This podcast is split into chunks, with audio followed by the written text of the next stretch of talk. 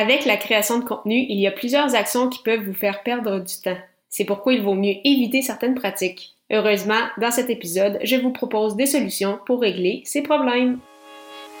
Les médias sociaux en affaires est votre rendez-vous hebdomadaire pour en connaître davantage sur les différents réseaux sociaux et les plateformes de création de contenu dans un contexte d'affaires. Chaque semaine, je, Amélie de Lebel, répondrai à une question thématique qui vous permettra d'appliquer concrètement ces conseils pour votre entreprise. C'est parti! Bonjour à tous, très heureuse de vous retrouver pour ce 15e épisode des médias sociaux en affaires. Aujourd'hui, on répond à la question qu'est-ce qui vous fait perdre du temps? Particulièrement, qu'est-ce qui vous fait perdre du temps en lien avec sa création de contenu? Alors, c'est pourquoi aujourd'hui, je vous livre des éléments à éviter donc lors de la création de votre contenu. Tout d'abord, le premier point, c'est de ne pas avoir les bons outils.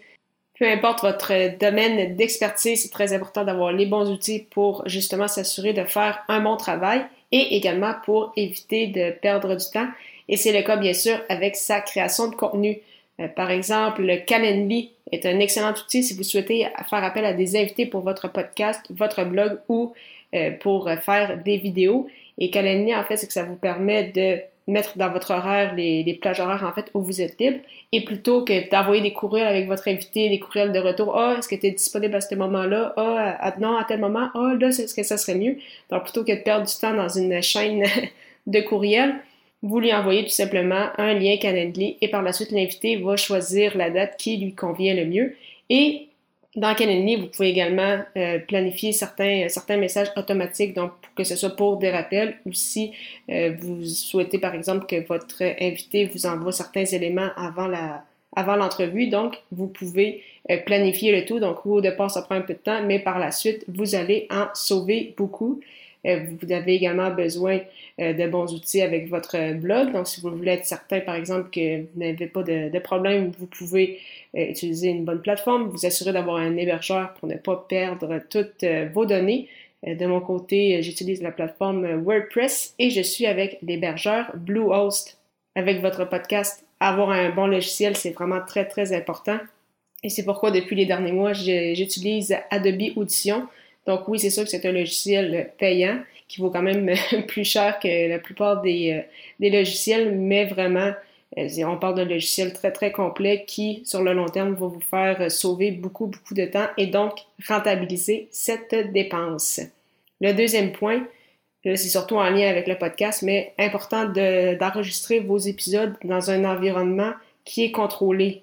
Donc, il y en a plein qui pensent que justement, même s'ils ont un bon logiciel de montage, que ah, euh, je vais tout euh, nettoyer ça au, euh, au montage avec le, logiciel. Oui et non, il y a des choses, oui, qui bien sûr se corrigent, d'autres non. Et dans certains cas, vous allez perdre énormément de temps justement au montage pour essayer de couper peut-être les petits bruits ambiants, enlever certains sons. Donc, plutôt que justement perdre énormément de temps après l'entrevue ou après l'enregistrement de vos épisodes, assurez-vous d'être dans un environnement contrôlé éviter les bruits parasites et éviter d'être dérangé si justement vous, euh, vous utilisez l'option de l'entrevue. Demandez également à votre invité de contrôler son environnement. Le troisième point des éléments que malheureusement les gens ne font pas assez, c'est euh, d'utiliser le méga batching. Donc, euh, ce concept qui a été amené par euh, Marco Bernard, qui a entre autres les podcasts Académie du podcast et l'accélérateur, euh, nous a expliqué ce, concept. Je vous ai d'ailleurs mis les liens des épisodes qui expliquent ce principe. Donc, qu'est-ce que c'est du méga batching? En fait, c'est de créer du contenu, comme on dit, en batch, donc plusieurs pièces de contenu en même temps. Donc, si vous êtes pour ouvrir, par exemple, votre logiciel de montage ou votre logiciel vidéo, c'est bien si vous avez déjà euh, dans le cas d'une vidéo, donc déjà enregistrer plusieurs, euh, plusieurs vidéos pour justement essayer d'en monter plusieurs, ou lorsque vous ouvrez votre logiciel pour le podcast, avoir le contenu préparé pour déjà être en mesure d'enregistrer plus d'une fois, parce que pas qu'à avoir pris le temps justement de, se réserver une plage horaire, de s'assurer d'ouvrir l'équipement, se, se préparer, tant qu'à enregistrer pour un seul épisode, vaut mieux en faire deux, trois, quatre et même plusieurs autres si, euh, si vous le pouvez aussi, euh, le tout concorde dans, dans, votre horaire. Donc, vraiment, faire du méga batching, ça peut vous sauver beaucoup de temps. C'est sûr que c'est recommandé, dans le cas du podcast, d'utiliser cette, euh, cette méthode-là une fois que vous avez quand même déjà une dizaine d'épisodes derrière la cravate et que vous avez justement une certaine structure. Puis, c'est la même chose quand vous créez, par exemple, les, vos bullet points, donc les, comme ce que je fais, les, des points pour m'assurer de ne pas oublier des idées lors de mes épisodes. Donc, justement, vous assurer que tant qu'à faire pour un épisode, peut-être en faire pour quatre. Même chose lorsque vous planifiez des messages pour euh, les réseaux sociaux. Euh, même chose pour euh, justement le, montage. Donc, vraiment, essayez de faire le plus d'épisodes ou le plus de contenu possible en même temps. Et pour cela, bien évidemment, important de prendre une plage horaire, le mettre dans son calendrier et de le suivre. Vous allez voir, sur le long terme, c'est vraiment très, très puissant comme manière de faire une fois que euh, vous allez justement avoir trouvé une, solution qui, euh, qui, fonctionne pour vous. De mon côté, si je peux le dire, je réalise donc euh, mes épisodes un mois à l'avance. Donc, tous mes épisodes que vous écoutez depuis, depuis le mois de mars, donc, ont été enregistrés en février.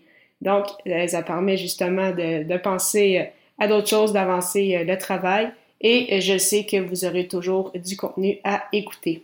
Donc, en résumé, les erreurs à ne pas éviter, les erreurs en fait à éviter avec sa création de contenu, c'est de ne pas avoir les bons outils, d'enregistrer dans un environnement non contrôlé et de ne pas faire de méga batching.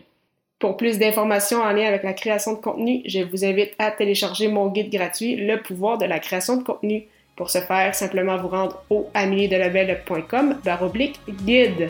La semaine prochaine, je répondrai à la question comment toucher plus de gens? Ne manquez pas ça.